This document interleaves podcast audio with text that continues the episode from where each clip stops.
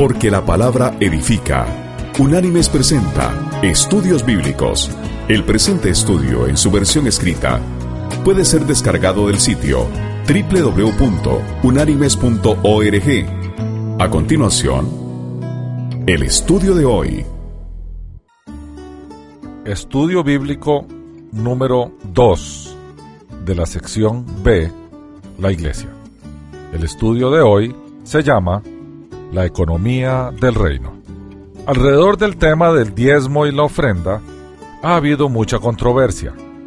A lo largo de la historia se han realizado diversas y controversiales interpretaciones de los textos bíblicos. En el presente estudio, vamos a intentar darle una interpretación bíblica a estos temas, apegándonos a las normas más estrictas y a un sano celo por decir lo que Dios dijo en la Escritura y no lo que nos hubiera gustado que dijera. Bien, veamos primero el tema del diezmo.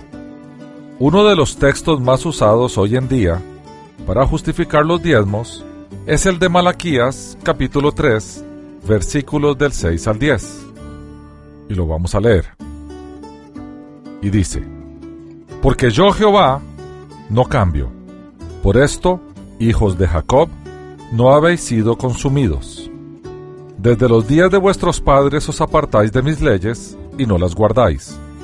Volveos a mí y yo me volveré a vosotros, ha dicho Jehová de los ejércitos. Pero vosotros decís, ¿en qué hemos de volvernos?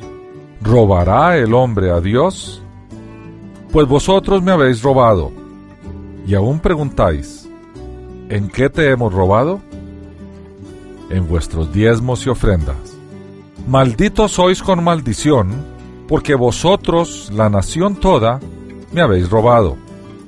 Traed todos los diezmos al alfolí, y haya alimento en mi casa. Probadme ahora en esto, dice Jehová de los ejércitos.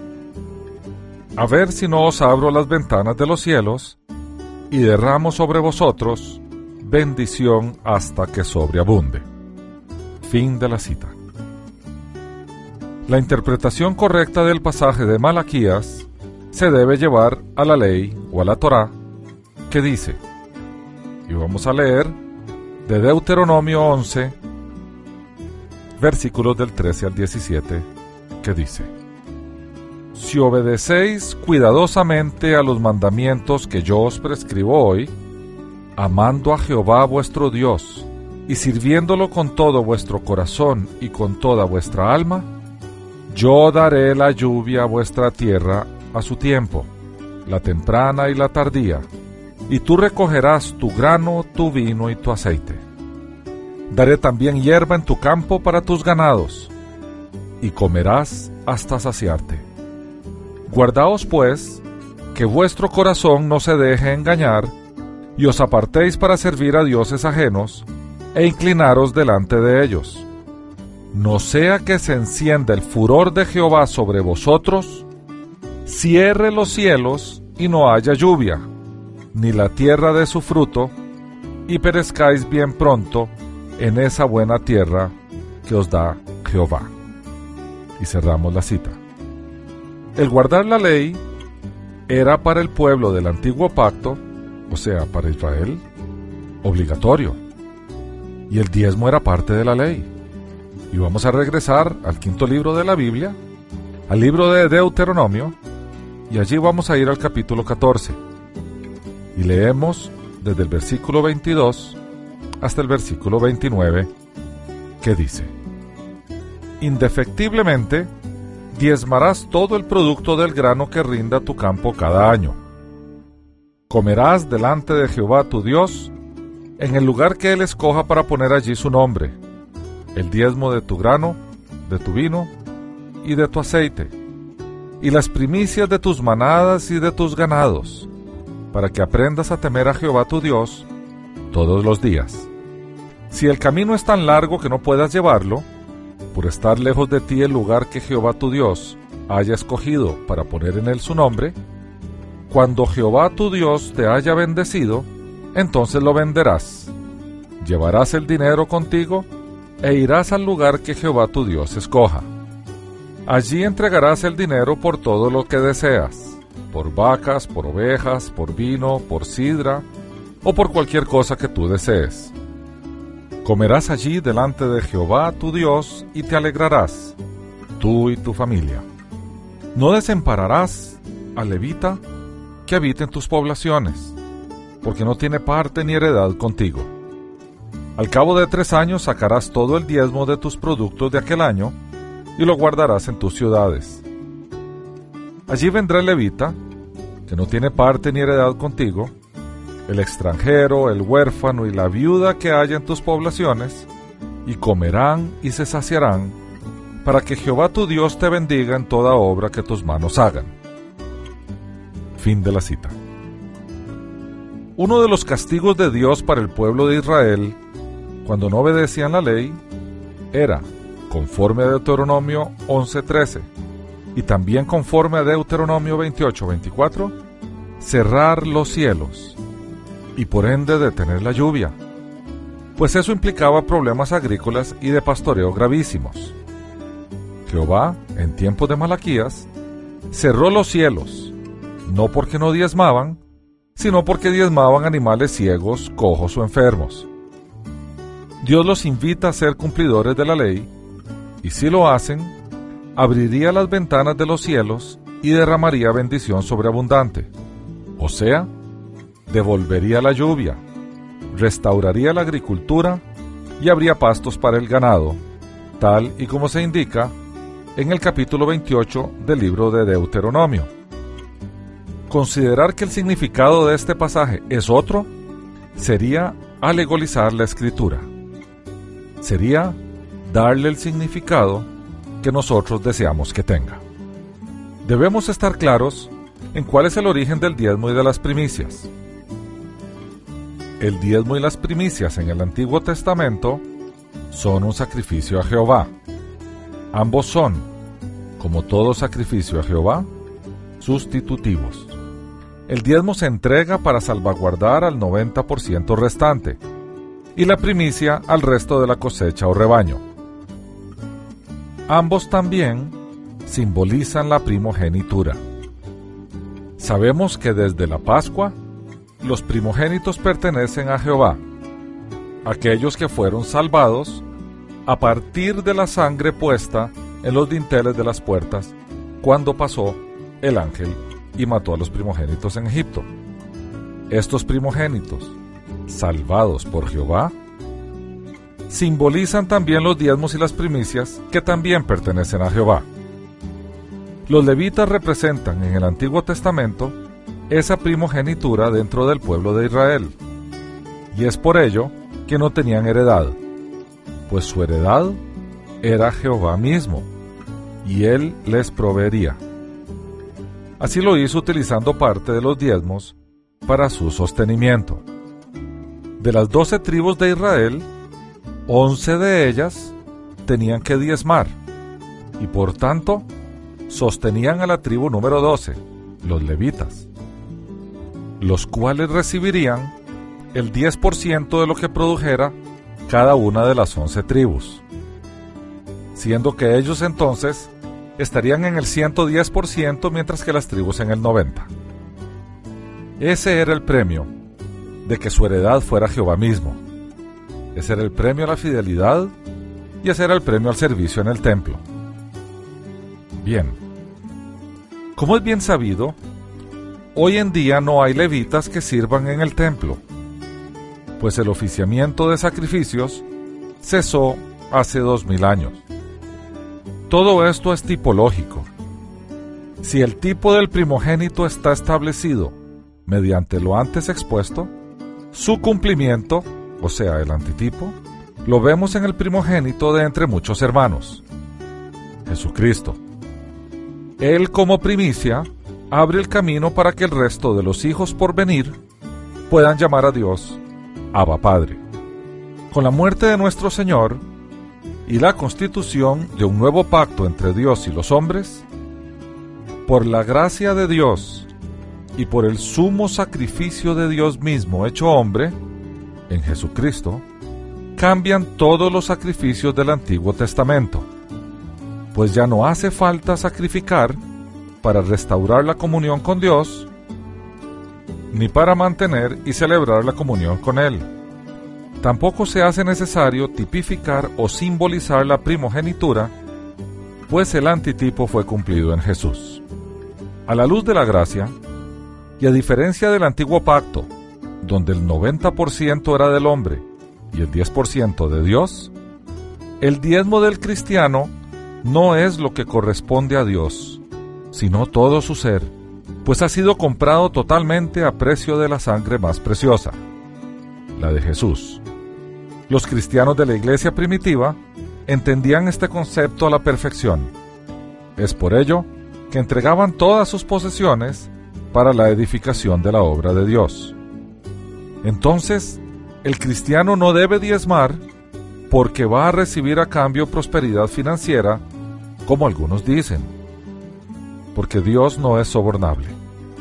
El cristiano tampoco debe diezmar por obediencia, pues tal precepto judaizante fue abolido en la ley y claramente expresado por el apóstol Pablo, al afirmar que los preceptos de la ley no deben ser impuestos sobre los gentiles convertidos, y el diezmo es claramente un precepto de la ley. Tampoco el cristiano debe diezmar por temor de robarle a Dios, pues es de Dios toda la tierra y su plenitud, el oro y la plata, nuestro dinero, hijos, esposa, trabajo y todas nuestras posesiones. Somos administradores de sus bienes, no sus propietarios. Por lo tanto, no le devolvemos a Dios el 10%, pues el 90% también es de Él y del 100% tenemos administración y debemos de dar cuenta, no solamente del 10%. Debemos administrar adecuadamente los bienes de Dios con el fin de que la obra de Dios crezca. Hacer lo contrario, afirmar que el 10% es de Dios solamente, y es la única obligación que tiene el cristiano, es como decir que el diezmo basta, que con el resto se puede hacer lo que se quiera sería aplicar la ley del mínimo esfuerzo. No hay nada más alejado de los preceptos bíblicos que esto. Bien, veamos ahora cuáles son las responsabilidades de los nuevos creyentes, los no judíos, aquellos que vinieron a Cristo después de la cruz, sin pertenecer a la nación israelita. Bien, cuando llegaron a Antioquía, algunos judíos de Jerusalén, hubo un gran conflicto en relación al cumplimiento obligatorio de la ley judía por parte de los gentiles, o sea, de los no judíos. Estos querían circuncidarlos y hacerles cumplir con todos los preceptos de la ley de Moisés. Pablo se levantó contra eso y llevó el conflicto a Jerusalén, donde se celebró el primer concilio de la iglesia para resolverlo. Así se narra en las escrituras cómo se resolvió esto. Y vamos a ir al libro histórico del Nuevo Testamento, al libro de los Hechos de los Apóstoles. Allí vamos a ir al capítulo 15 y vamos a leer desde el versículo 1 hasta el versículo 35 toda esta historia. Y dice así.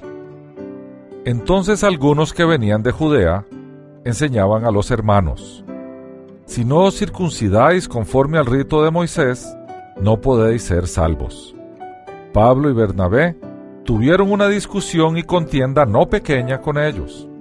Por eso se dispuso que Pablo, Bernabé y algunos otros de ellos subieran a Jerusalén a los apóstoles y a los ancianos para tratar esta cuestión. Ellos pues, habiendo sido encaminados por la iglesia, pasaron por Fenicia y Samaria, contando la conversión de los gentiles, y causaban gran gozo a todos los hermanos. Al llegar a Jerusalén, fueron recibidos por la iglesia, por los apóstoles y los ancianos, y refirieron todas las cosas que Dios había hecho con ellos.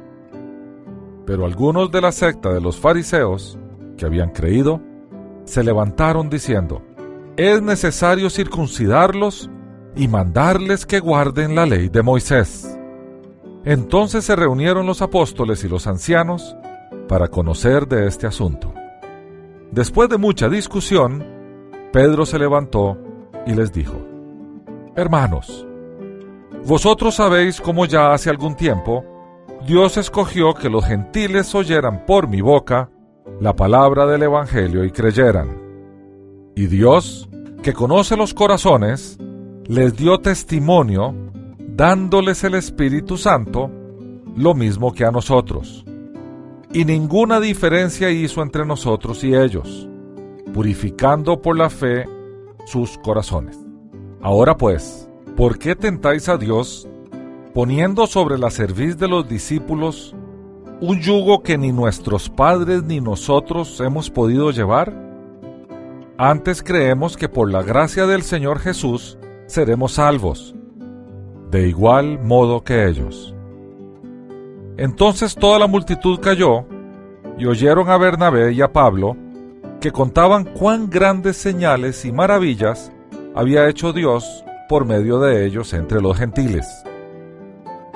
Cuando ellos callaron, Jacobo respondió diciendo, Hermanos, oídme.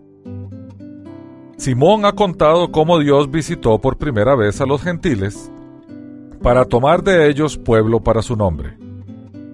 Y con esto concuerdan las palabras de los profetas, como está escrito. Después de esto volveré y reedificaré el tabernáculo de David que está caído y repararé sus ruinas y lo volveré a levantar, para que el resto de los hombres busque al Señor, y todos los gentiles sobre los cuales es invocado mi nombre, dice el Señor, que hace conocer todo esto desde los tiempos antiguos. Por lo cual yo juzgo que no se inquiete a los gentiles, que se convierten a Dios, sino que se les escriba que se aparten de las contaminaciones de los ídolos de fornicación, de ahogado y de sangre, porque Moisés desde tiempos antiguos tiene en cada ciudad quien lo predique en las sinagogas, donde es leído cada sábado. Entonces pareció bien a los apóstoles y a los ancianos, con toda la iglesia, elegir algunos varones y enviarlos a Antioquía con Pablo y Bernabé. A Judas, que tenía por sobrenombre Barsabás, a Silas, hombres principales entre los hermanos, y escribir por conducto de ellos. Los apóstoles, los ancianos y los hermanos, a los hermanos de entre los gentiles que están en Antioquía, Siria y Cilicia. Salud. Por cuanto hemos oído que algunos que han salido de nosotros, a los cuales no dimos orden, os han inquietado con palabras, perturbando vuestras almas, mandando circuncidaros y guardar la ley, nos ha parecido bien, habiendo llegado a un acuerdo, elegir varones y enviarlos a vosotros con nuestros amados Bernabé y Pablo, hombres que han expuesto su vida por el nombre de nuestro Señor Jesucristo. Así que enviamos a Judas y a Silas, los cuales también de palabra os harán saber lo mismo, pues ha parecido bien al Espíritu Santo y a nosotros no imponeros ninguna carga más que estas cosas necesarias. Que os abstengáis de lo sacrificado a ídolos, de sangre, de ahogado y de fornicación. Si os guardáis de estas cosas, bien haréis. Pasadlo bien. Fin de la cita. En ningún lugar de este texto dice que los gentiles deben diezmar. En las escrituras más bien se libera a los gentiles del cumplimiento de la ley, y el diezmo es parte de la ley. La carta a los Gálatas es extensa en este tema, al punto de que Pablo exhorta a los Gálatas por necios, pues unos también querían que estos cumplieran con la ley, y ellos estaban inclinando a hacerlo. El diezmo es sin duda una obligación del pueblo judío del Antiguo Testamento tenía un propósito que se perdió el día en que el templo fue destruido y los levitas dispersados. Afirmar hoy que el diezmo aplica a los cristianos gentiles redimidos por Jesús es completamente antibíblico y alejado de toda la verdad que la Biblia nos enseña. Bien, Veamos ahora el tema de las ofrendas. En el Antiguo Testamento, las ofrendas se llevaban al templo. Eran sacrificiales para acción de gracias o para perdón. Este modelo lo toma el autor de Hebreos para que se comprenda que los nuevos sacrificios a Dios son su alabanza, o sea, la confesión de su nombre, y la ayuda al necesitado. Y leamos de las Escrituras, del libro de los Hebreos, del capítulo 13, versículos 15 y 16, que dice, Así que, ofrezcamos siempre a Dios, por medio de Él, sacrificio de alabanza, es decir, fruto de labios que confiesan su nombre, y de hacer el bien y de la ayuda mutua, no os olvidéis, porque de tales sacrificios se agrada a Dios. Fin de la cita. En el Nuevo Testamento vemos las ofrendas para acción social. En primera instancia, vemos a los apóstoles repartiendo ofrendas para viudas y niños.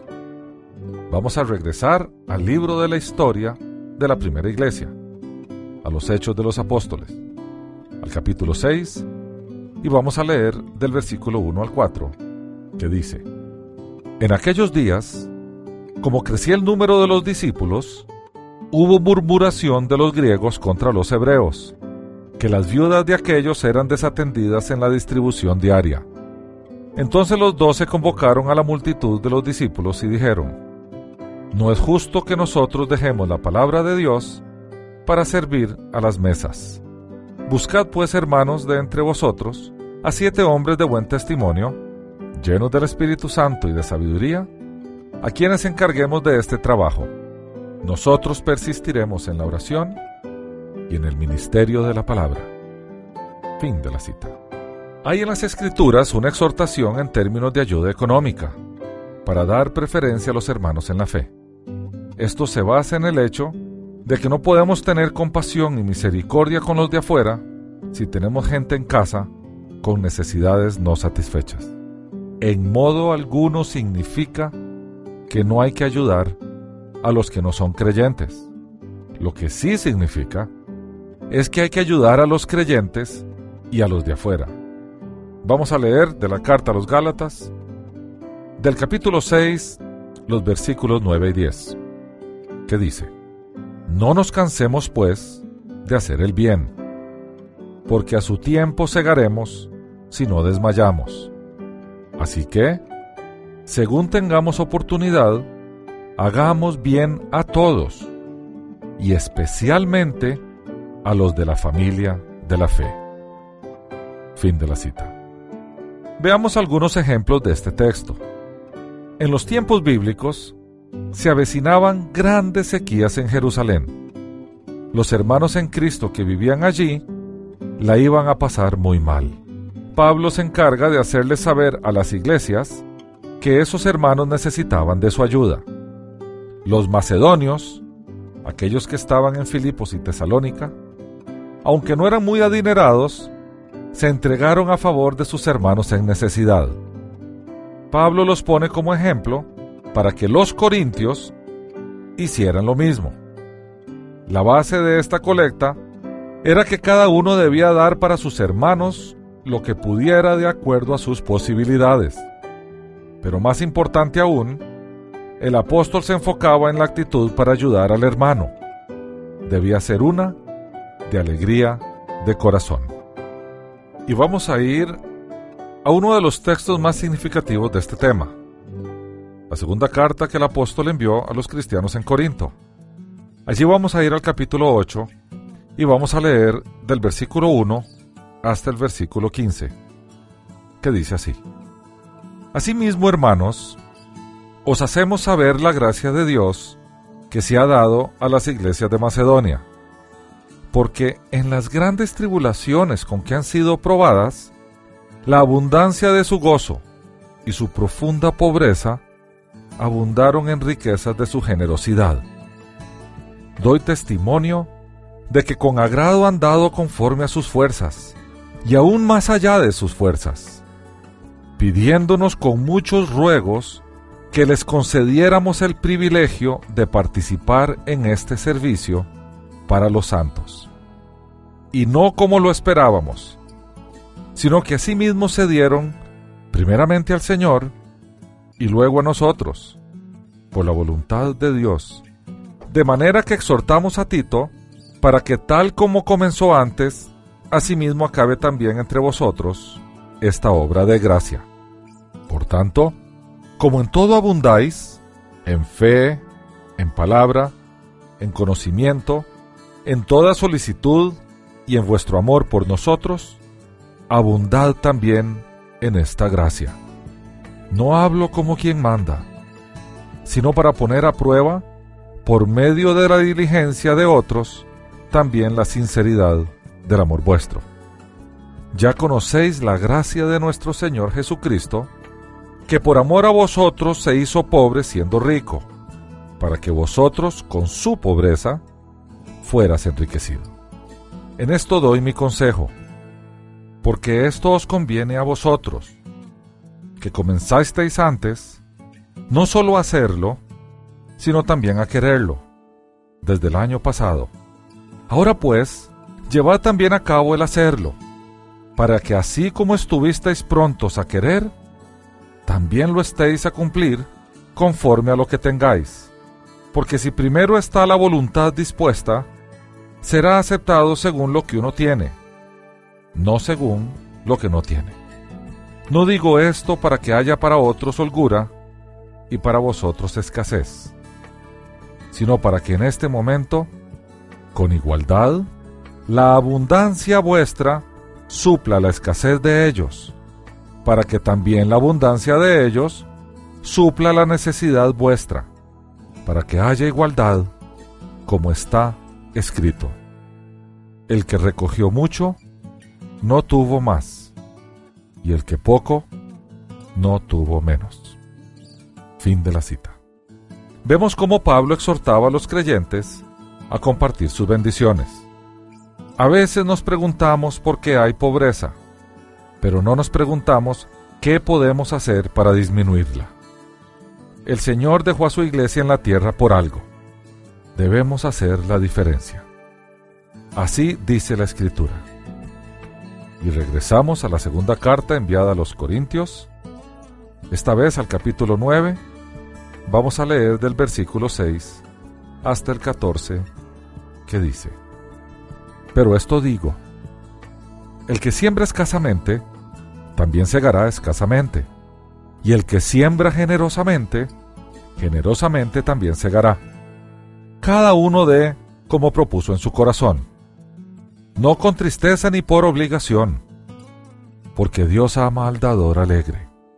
Y poderoso es Dios para hacer que abunde en vosotros toda gracia, a fin de que teniendo siempre en todas las cosas todo lo necesario, abundéis para toda buena obra.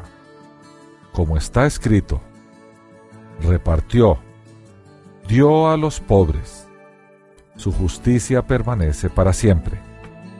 Y el que da semilla al que siembra y pan al que come, proveerá y multiplicará vuestra sementera y aumentará los frutos de vuestra justicia, para que seáis ricos en todo, para toda generosidad, la cual produce por medio de nosotros, acción de gracias a Dios. Porque la entrega de este servicio no solamente suple lo que a los santos falta, sino que también abunda en muchas acciones de gracias a Dios. Ellos, por la experiencia de este servicio, glorifican a Dios por la obediencia que profesáis al Evangelio de Cristo y por la generosidad de vuestra contribución para ellos y para todos. De igual modo, en su oración a favor de nosotros, os aman a causa de la superabundante gracia de Dios en vosotros. Fin de la cita. Al apóstol, en adición, no le agradaba recoger ofrendas ni administrar dineros de otros. Decía que cada uno debía guardar un poco para los que necesitaban y que los ofrendantes eligieran ellos a aquellos que llevarían el dinero a los beneficiados.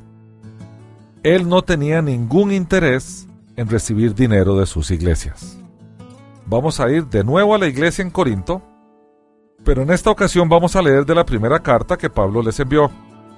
Allí vamos a ir al capítulo 16 y vamos a leer de los versículos 1 al 4, que dice, En cuanto a la ofrenda para los santos, haced vosotros también de la manera que ordené en las iglesias de Galacia. Cada primer día de la semana, cada uno de vosotros ponga aparte algo, según haya prosperado, guardándolo para que cuando yo llegue no se recojan entonces ofrendas. Y cuando haya llegado, enviaré a quienes vosotros hayáis designado por carta para que lleven vuestro donativo a Jerusalén. Y si es conveniente que yo también vaya, irán conmigo. Fin de la cita. Pablo no quería verse involucrado en temas financieros de las iglesias en modo alguno iba a manipular sus emociones para conseguir dinero. Eso no es de Dios ni de su iglesia. Antes de ser capturado en Jerusalén, Pablo estaba en Mileto, y de allí llamó a la gente a Éfeso para despedirse. Allí les dejó su última advertencia y su última enseñanza.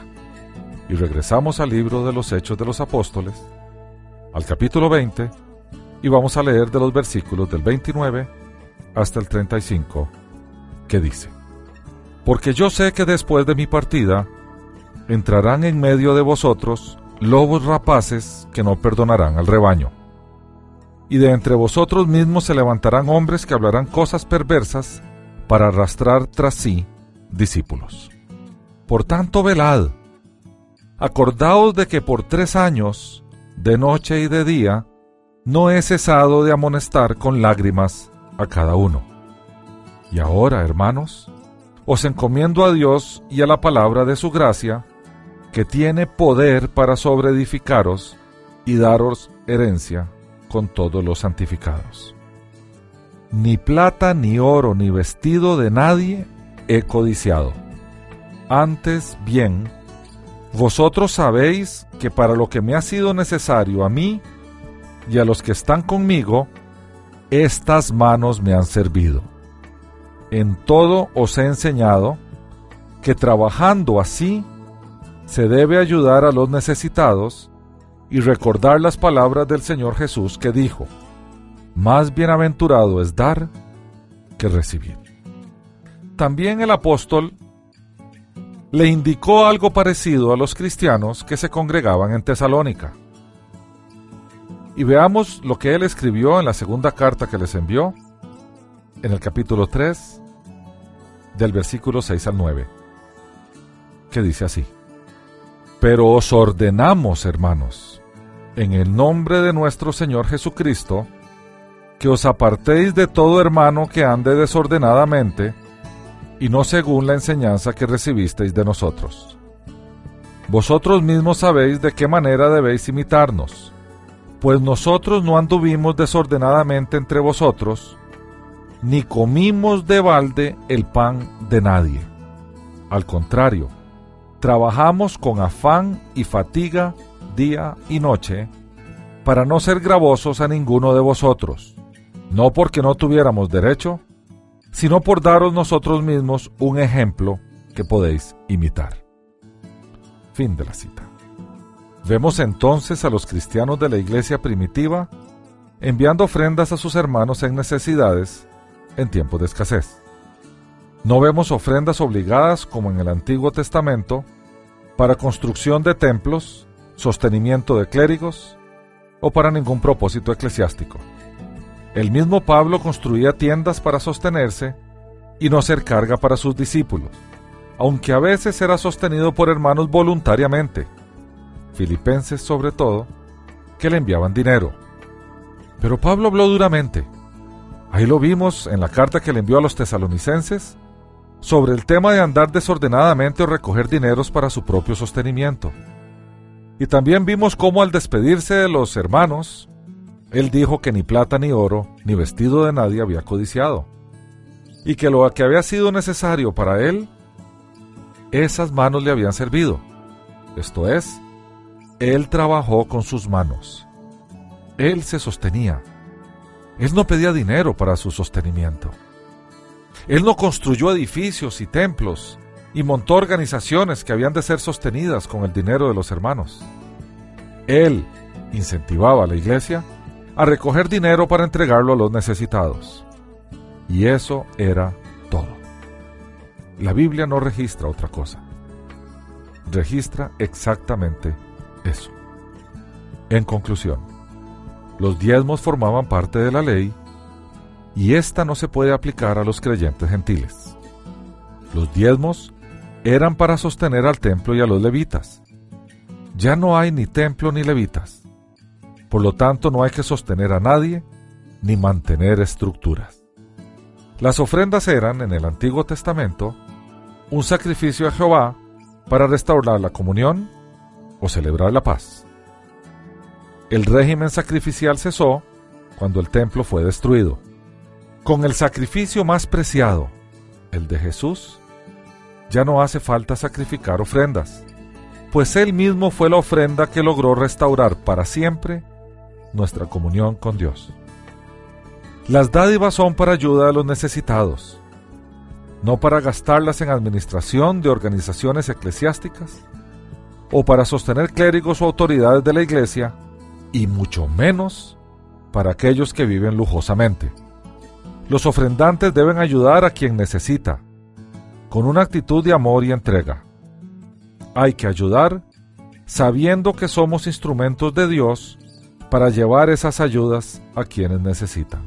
La siembra que da cosecha abundante tiene que ver con cumplir con la responsabilidad de ser el medio a través del cual Dios bendice a quien necesita. Entre más ayuda canalicemos, más nos usa Dios para dar más ayuda. No se debe ofrendar para obtener nada a cambio, ni de Dios, ni de la gente que recibe las ofrendas. Se debe ofrendar como nos enseñó Jesús, con alegría y amor. La ofrenda más importante es nuestro involucramiento. El tiempo del creyente es un tesoro. Es lo único que no se repone. Dar tiempo es dar vida. El creyente debe involucrarse, además de dar dinero, con los que necesitan, para que éstos vean el amor de Dios.